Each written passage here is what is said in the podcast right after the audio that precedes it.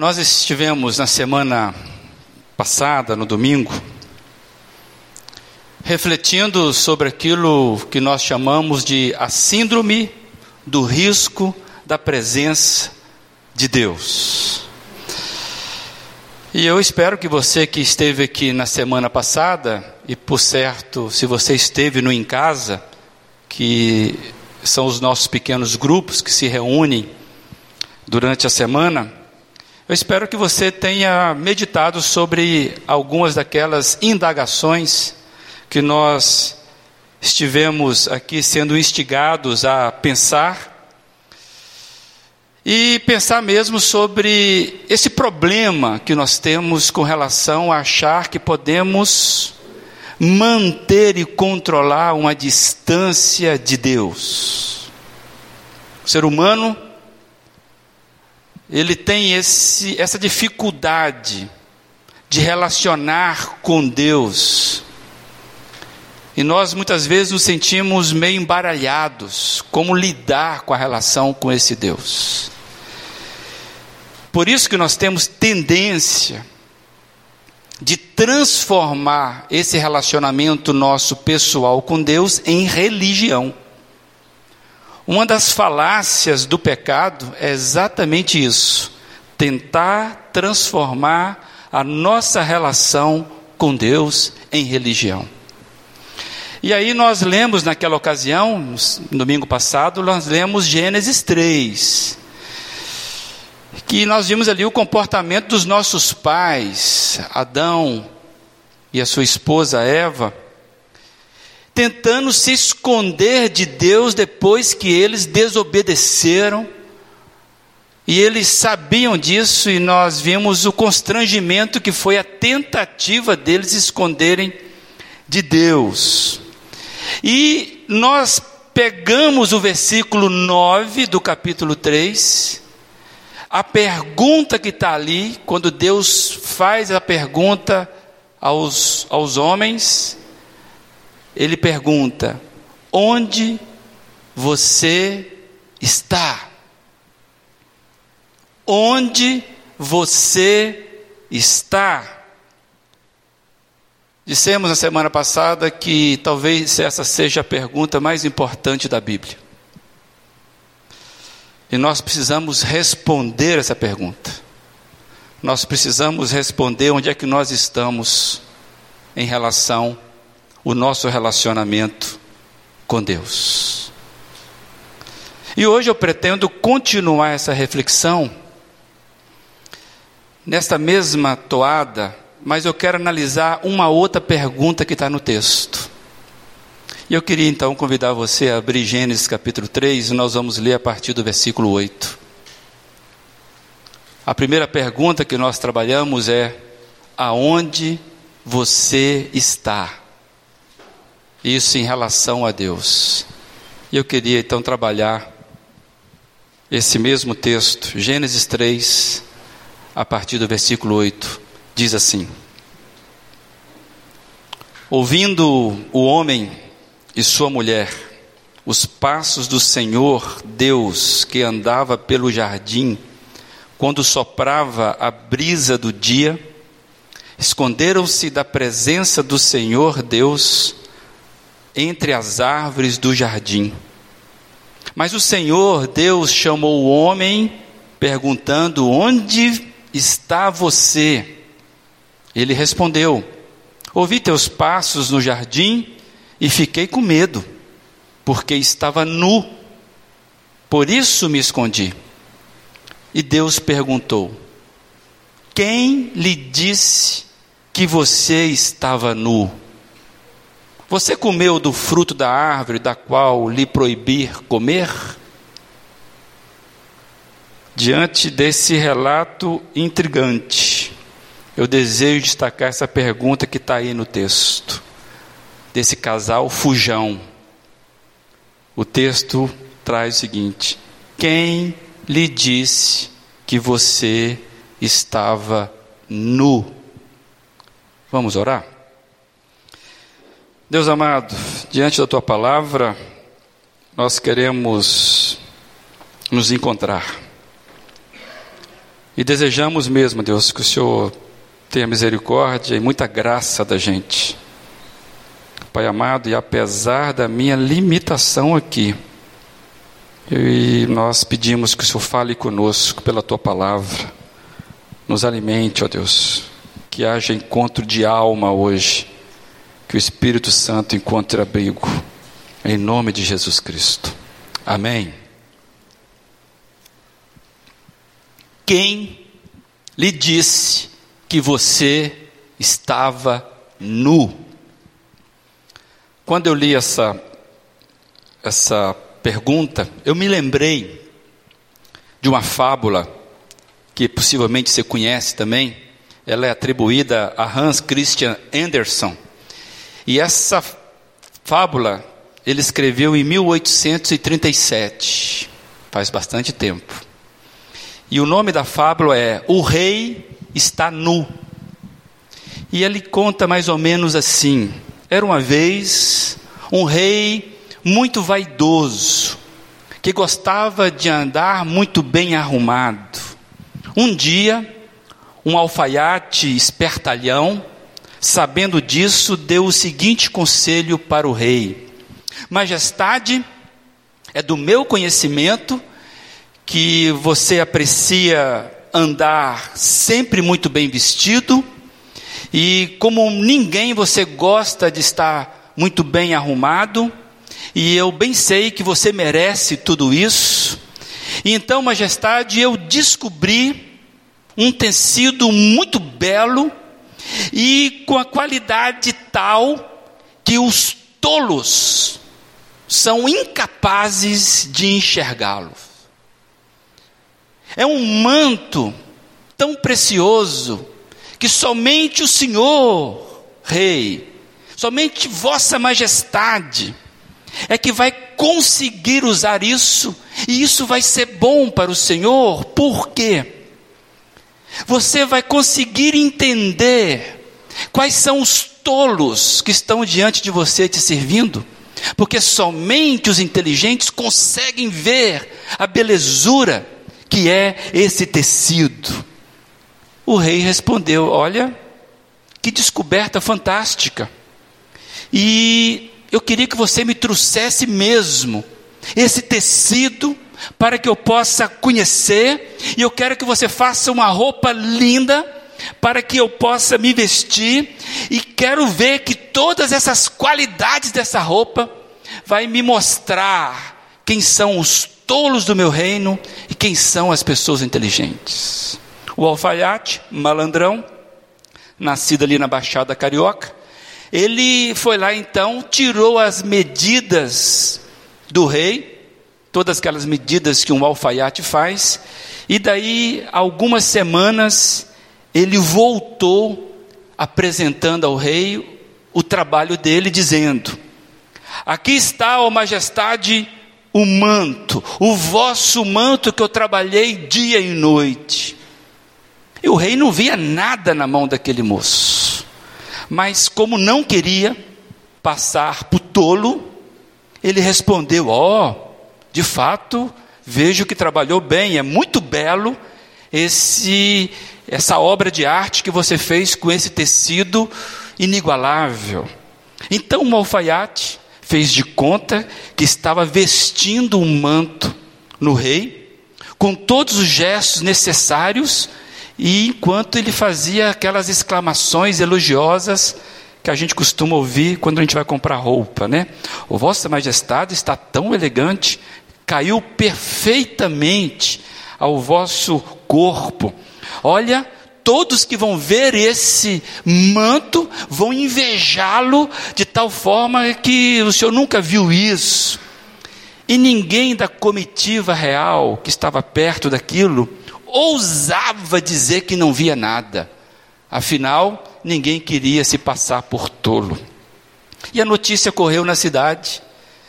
E o rei um dia resolveu é, mostrar então essa belezura de roupa que ele tinha e desfilar na cidade. E todo mundo na cidade ficou sabendo que o rei tinha uma roupa que somente os inteligentes conseguiam ver toda a belezura daquela roupa. E o rei então sai para passear, desfilando pela cidade, e com a sua comitiva real acompanhando. Toda a gente então estava ali reunida e todo mundo fingia que via a vestimenta do rei, porque ninguém queria se passar por tolo, ninguém queria ser o estúpido daquela cidade. Até que a caravana vai caminhando, até que certa altura, uma criança com toda a sua inocência gritou em voz bem alta: Olha, olha, o rei está nu. Dá para imaginar o constrangimento? Essa fábula revela a situação trágica e vergonhosa que a vaidade humana pode nos levar. A consciência da própria nudez é de fato algo muito embaraçoso.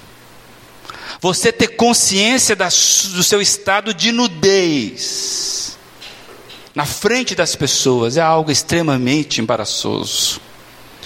E eu fiquei pensando: será que alguém no carnaval ousaria gritar, como fez essa criança da fábula? E eu cheguei à conclusão de que a sobriedade está cada vez mais rara na nossa sociedade. Tem muita gente mal vestida na nossa sociedade. Amados, essa pergunta, quem lhe disse que você está nu? É uma pergunta bíblica que faz todo sentido e ela nos chama ao despertamento e à reflexão. Esta pergunta é um diálogo entre Deus e o homem, e Deus toca nesse assunto porque ele desejava revelar que a situação do pecado da vida humana é muito mais desastrosa do que o humano pode imaginar. Deus resolve conversar sobre o perigo. O pecado é algo destruidor. E só aquele sentimento de constrangimento, estar ouvindo isso de Deus, os nossos pais, que estavam com aquele relacionamento de medo, com estranhamento de Deus, e Deus vem e brota neles com esta pergunta, a consciência da nudez que eles estavam vivendo. Amados, e o texto só não é mais irônico, porque eles tentaram se esconder de Deus, algo extremamente hilário, e ao mesmo tempo eles se explicam que se esconderam porque estavam nus. E aí Deus pergunta: quem é que falou que você estava nu? como se fosse uma ironia para o próprio Adão, sabe por quê? Porque quando a gente olha toda a narrativa que está sendo dita aqui, você vai perceber que o homem efetivamente, ou humanamente falando, não estava nu. O versículo 7 nos revela isso do mesmo capítulo. O versículo 7 fala o seguinte: Os olhos dos dois se abriram e perceberam que estavam nus. Então juntaram folhas de figueira para cobrir-se. Então, efetivamente, eles não estavam mais nus, Alguém consegue imaginar a tragédia dessa cena? A consciência acusadora dos nossos pais, latente da situação que eles estavam vivendo, e a gente percebe que esta resposta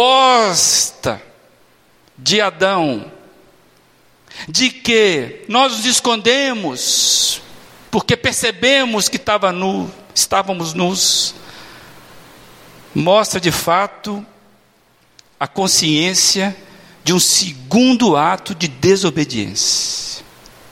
O primeiro ato foi comer do fruto, desacreditar da fala de Deus.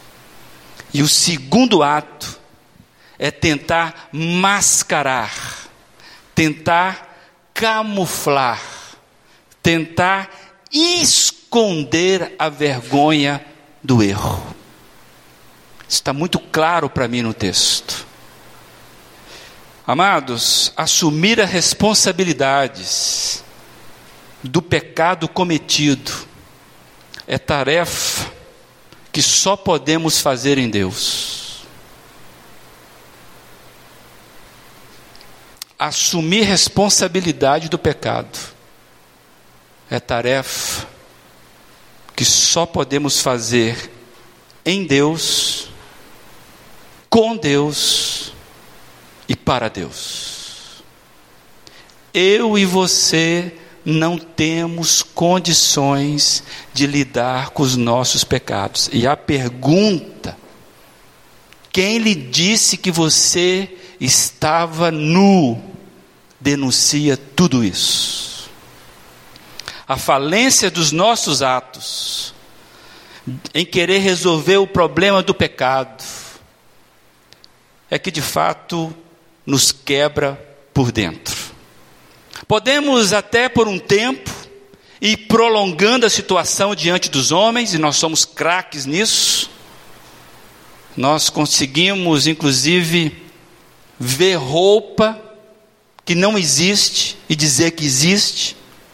Nós conseguimos ir levando a vida, camuflando problemas de moral não resolvidos mas chega um momento que diante de Deus não tem jeito, a casa cai, a coisa fica explícita.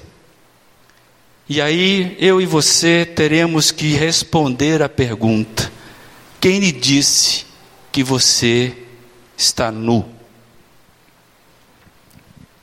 É por isso que a sombra da síndrome do risco da presença de Deus atinge a todos nós, como dissemos na semana passada. Enquanto acharmos que podemos dar conta da nossa vida sem o autor da vida, nós só vamos construindo vergonha em cima de vergonha, nudez em cima de nudez, como folha de figueira cobrindo a nudez do primeiro casal. Toda tentativa nossa de lidar com a vida sem o autor da vida é tentar cobrir nudez com folha de figueira. Você sabe que não é possível. E eu fiquei olhando o contexto na Bíblia, e tem uma informação aí no versículo 21 que também é muito intrigante. Hoje talvez vamos falar sobre a teologia da roupa. Porque o versículo 21 nos mostra um, uma ação de Deus muito interessante. Diz assim: O Senhor Deus fez roupas de pele e com elas vestiu Adão e sua mulher. o Senhor Deus fez roupas de pele e com elas cobriu Adão e sua mulher. Primeiro design de moda é o próprio Deus. E eu fiquei pensando, o que que esse ato de Deus pode nos falar? E eu cheguei à seguinte conclusão: a providência divina é para desvergonhar o homem dele mesmo.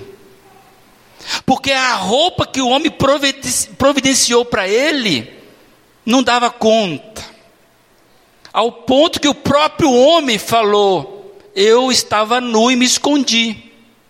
A roupa do homem não dava conta de cobrir a vergonha dele. Então Deus resolve fazer algo para desenvergonhar o homem. E a roupa era de pele. Significava que algum animal precisou morrer para que a vergonha do homem fosse coberta. Aqui tem um princípio que a Bíblia vai trabalhar ao longo de todo, todo o processo de revelação. Sem derramamento de sangue não há remissão de pecados. E lá em Hebreus 9, 22, a gente vai entender que tudo isso apontava para Cristo. Alguém precisou dar a sua vida para que a vergonha do homem fosse coberta. Deus providenciou uma roupa de pele e algum animal perdeu o pescoço por causa disso. A roupa, meus amados, naquela situação então, pensa comigo, era um sinal de que nós perdemos vida nas nossas relações.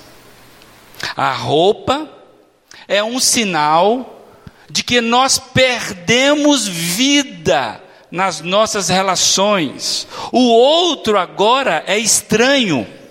O outro agora é causador de constrangimento, ao ponto que eu preciso me vestir para que eu possa suportar a presença do outro, suportar o olhar do outro. A roupa, então, é uma denúncia contra a nossa falácia.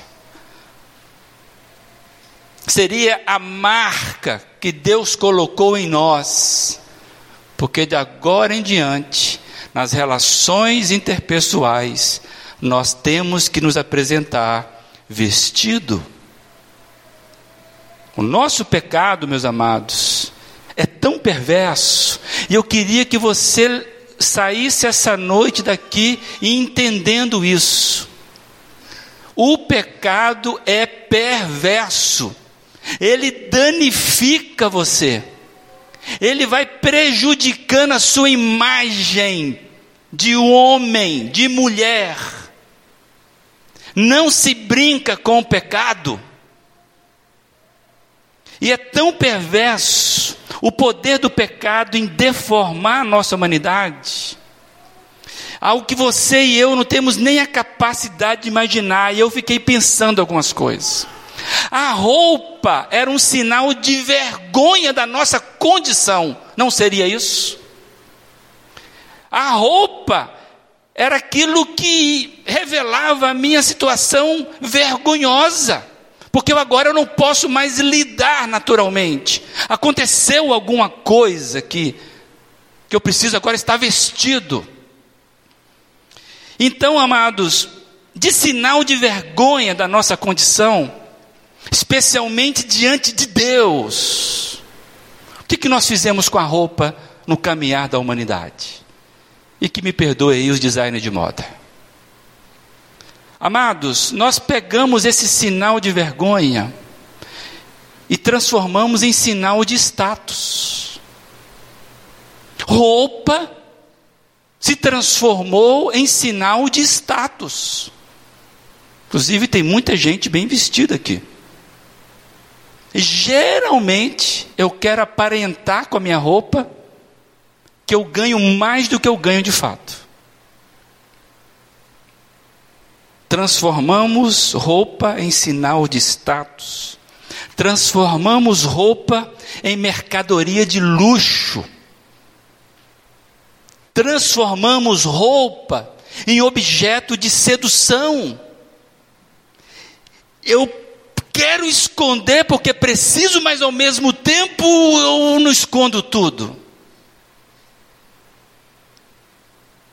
Transformamos tudo isso e amados, pela ganância do homem, nós criamos sistemas onde contingente de gente, de seres, não tem roupa nem sequer para se aquecer no frio. Enquanto o meu guarda-roupa e o seu, com certeza, tem roupa sobrando. E é isso exatamente que a Bíblia vai condenar. E eu quero ler rapidamente alguns textos para lembrar você que a Bíblia tem uma teologia do guarda-roupa, tem uma teologia da roupa, tem uma teologia do designer de vestimenta, tem. É nisso que eu quero conversar hoje. O título da minha mensagem é uma roupa que não esconde a nudez. Aí eu fiquei pensando em Tiago 2, de 1 a 4. Olha o que Tiago, irmão do Senhor Jesus, vai dizer. Meus irmãos, como crentes em nosso glorioso Senhor Jesus Cristo, não façam diferença entre as pessoas, tratando-as com parcialidade, com favoritismo. Suponham que na reunião de vocês entre um homem com anel de ouro e roupas finas, e também entre um homem pobre com roupas velhas e sujas. Se vocês derem atenção especial ao homem que está vestido com roupas finas e disserem: Aqui está um lugar apropriado para o Senhor, mas disserem ao pobre: Você fique pé ali, ou se sente no chão junto ao estrado onde ponho os meus pés. Não estarão fazendo discriminação, fazendo julgamentos com critérios errados? Olha o que a Bíblia diz sobre a situação das nossas vestimentas. Tinha uma propaganda, não sei se tem ainda, uma propaganda de uma grife dessa que dizia assim: O mundo trata bem quem se veste bem. Não sei se você lembra dessa propaganda. O mundo trata bem quem se veste bem. Amados, a Bíblia condena e denuncia esse tipo de comportamento de só tratar bem quem se veste bem. Esse é o critério errado. É o que a Bíblia está dizendo. Mas nós somos perversos. E nós vamos nessa. Aí eu lembrei de uma pessoa que vestia, e a Bíblia mostra que vestia de uma forma muito diferente: João Batista. E lendo Marcos, e também Mateus escreve sobre isso, Marcos diz assim: João vestia roupas feitas de pelos de camelo. Alguém conhece roupa assim? Não, né? Eu também não conheço. Conhece aí, quem já foi aí nesses cantos aí? João vestia as roupas feitas de pelos de camelo, usava um cinto de couro e comia gafanhotos e mel silvestre. Esse cara era diferente. E eu fiquei pensando, por que esse detalhe da roupa de João Batista? Por que, que não só um evangelista, mas dois vão escrever com esse detalhe? Qual que é a razão de dizer que João tinha roupa de camelo e cinto de couro? Porque eu fiquei pensando sobre isso. E eu observei quando você dá um zoom ao contrário, não sei como é que faria um zoom ao contrário.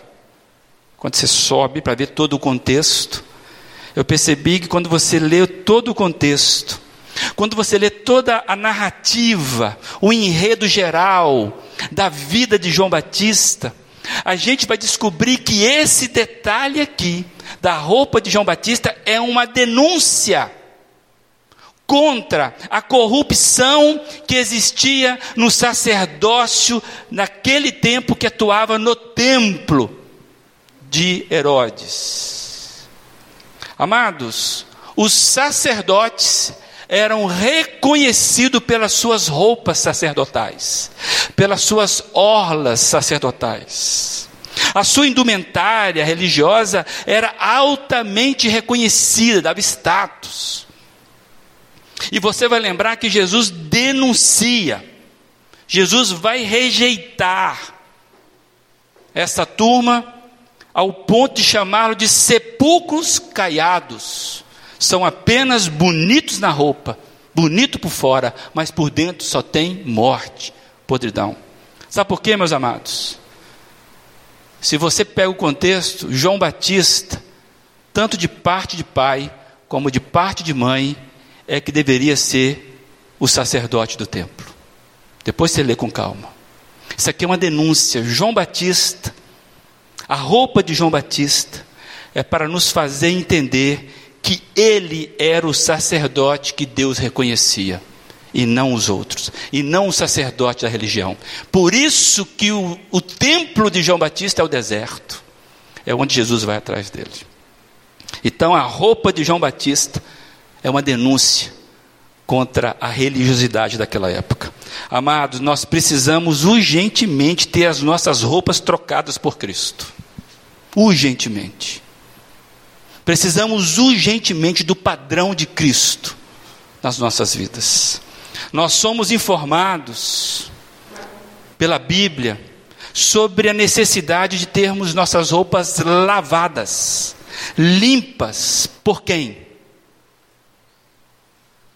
Pelo sangue do Cordeiro. É isso que a Bíblia fala.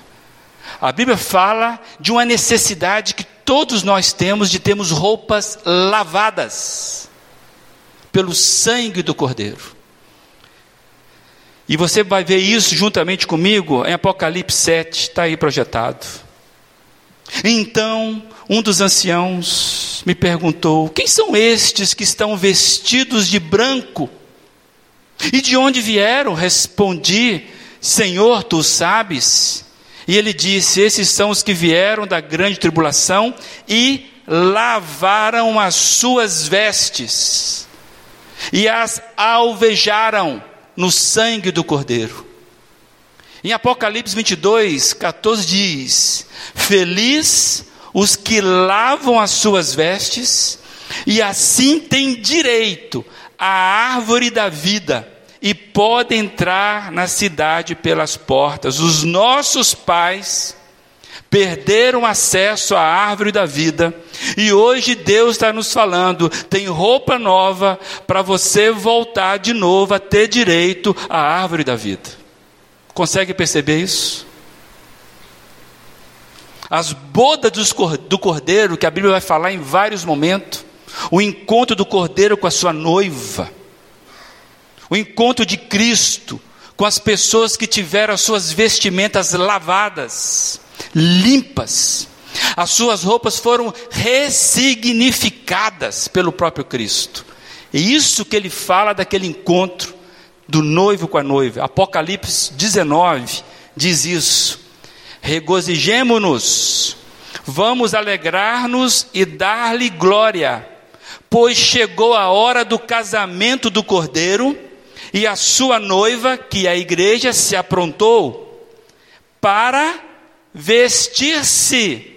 Foi-lhe dado linho fino, brilhante e puro.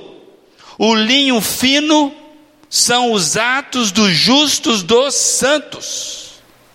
Não há engodo. O que Deus nos oferece é a possibilidade de estarmos revestidos com um tipo de roupa que nós não precisamos mais nos envergonhar, pelo contrário, é casamento. Diante de tudo isso, meus amados, a gente precisa entender essas duas perguntas de Gênesis, capítulo 3. Essas perguntas continuam valendo para mim, essas perguntas continuam valendo para você. Aonde você está na relação com Deus? Por que, que você vive querendo se esconder? E quem lhe disse que você está nu? Que espécie de roupa você anda usando? O que Deus está querendo nos dizer diante que diante dele não precisamos mais ter medo ou constrangimento. Ele está de braços abertos, esperando você não como você gostaria de estar, mas Ele está esperando você, e você precisa encontrar com Ele, porque somente Ele sabe cuidar das suas roupas.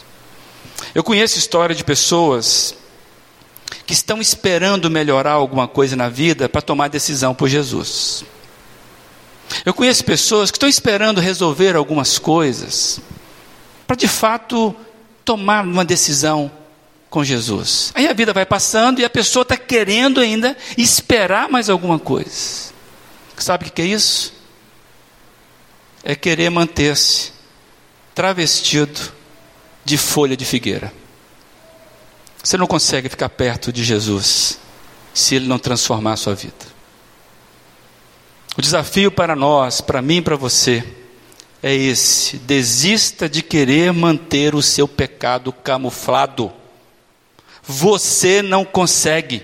Deixe o Salvador cuidar de você. Ele vai revestir você de um novo homem, de uma nova mulher, de uma nova criatura. É Ele que quer fazer isso. Você não consegue. Não se engane.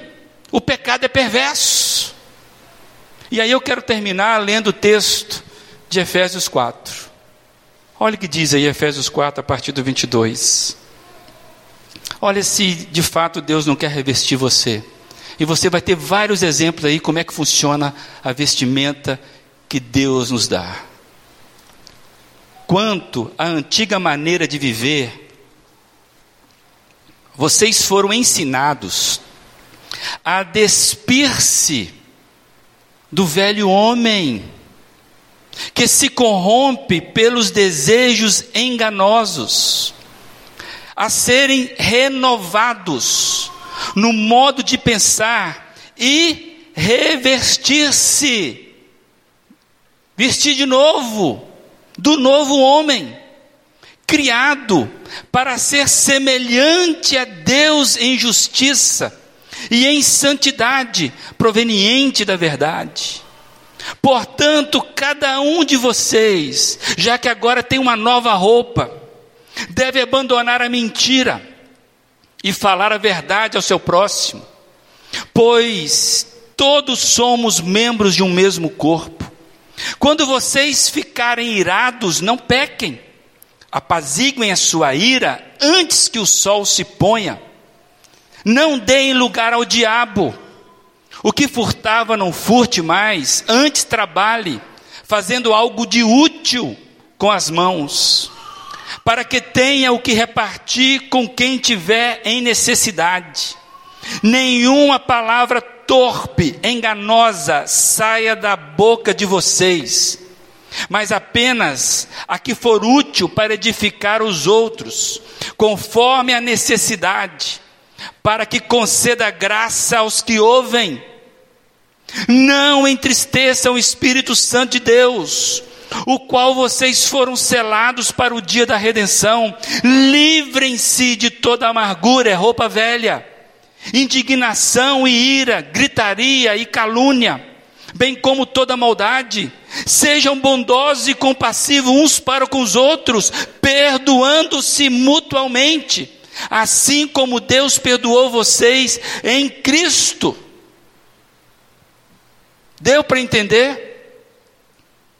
O tipo de roupa que você é quando você fala mentira, quando você não consegue perdoar o outro, quando você continua no engano do pecado, quando fica falando só bobagem. Percebeu que tipo de roupa que você está vestindo? Isso não confere com aqueles que são lavados pelas vestes, as suas vestes são lavadas pelo sangue do Cordeiro. Deus está nos chamando hoje a trocar de roupa, gente a despisse do velho homem. Isso é nojento, isso é nojeira, isso só afasta a gente da vida. E o convite hoje é: vamos trocar de roupa. Vamos deixar o cordeiro lavar nossa roupa? Ou você vai insistir em querer controlar a sua vida com folha de figueira? Que Deus nos abençoe a sermos um tipo de pessoa que se deixam ser revestida por Ele. Tipo de pessoa que se deixa ser revestida por Ele. É com você? Você sabe onde você precisa trocar sua roupa? Então o convite é que você se apresente como você está e deixa Cristo lavar você. O pecado só traz nojeira. Se é com você, corajosamente, fique de pé e nós vamos orar nesse sentido. Deus amado, como sempre, tem pessoas que sabem que se não se apresentarem diante do Senhor, a vergonha é maior, porque o constrangimento de Cristo é acolhedor. E hoje estamos de pé aqui, ó Deus, porque nós sabemos que a nossa roupa está manchada. E nós queremos, ó Deus, que o Senhor, pela tua graça, pela tua compaixão, Deus tenha misericórdia de nós. Se o Senhor não nos limpar, ó Pai, o que será de nós? Ó Deus, tem gente aqui que precisa, precisa mesmo, e nessa noite, ser convencido de pecado, de justiça e de juízo. Por isso, ó Deus, nós nos alegramos porque o sangue de Jesus nos purifica de todo o pecado. E é interesse do Senhor nos lavar para nos apresentar imaculados até o último dia, ó Deus. Por isso, ó Deus, nos encontre dignos das bodas do Cordeiro. Deus nos transforme, quebra nossa rigidez porque nós queremos vencer o constrangimento e nos apresentarmos diante do Senhor. Em nome de Jesus Cristo. Amém.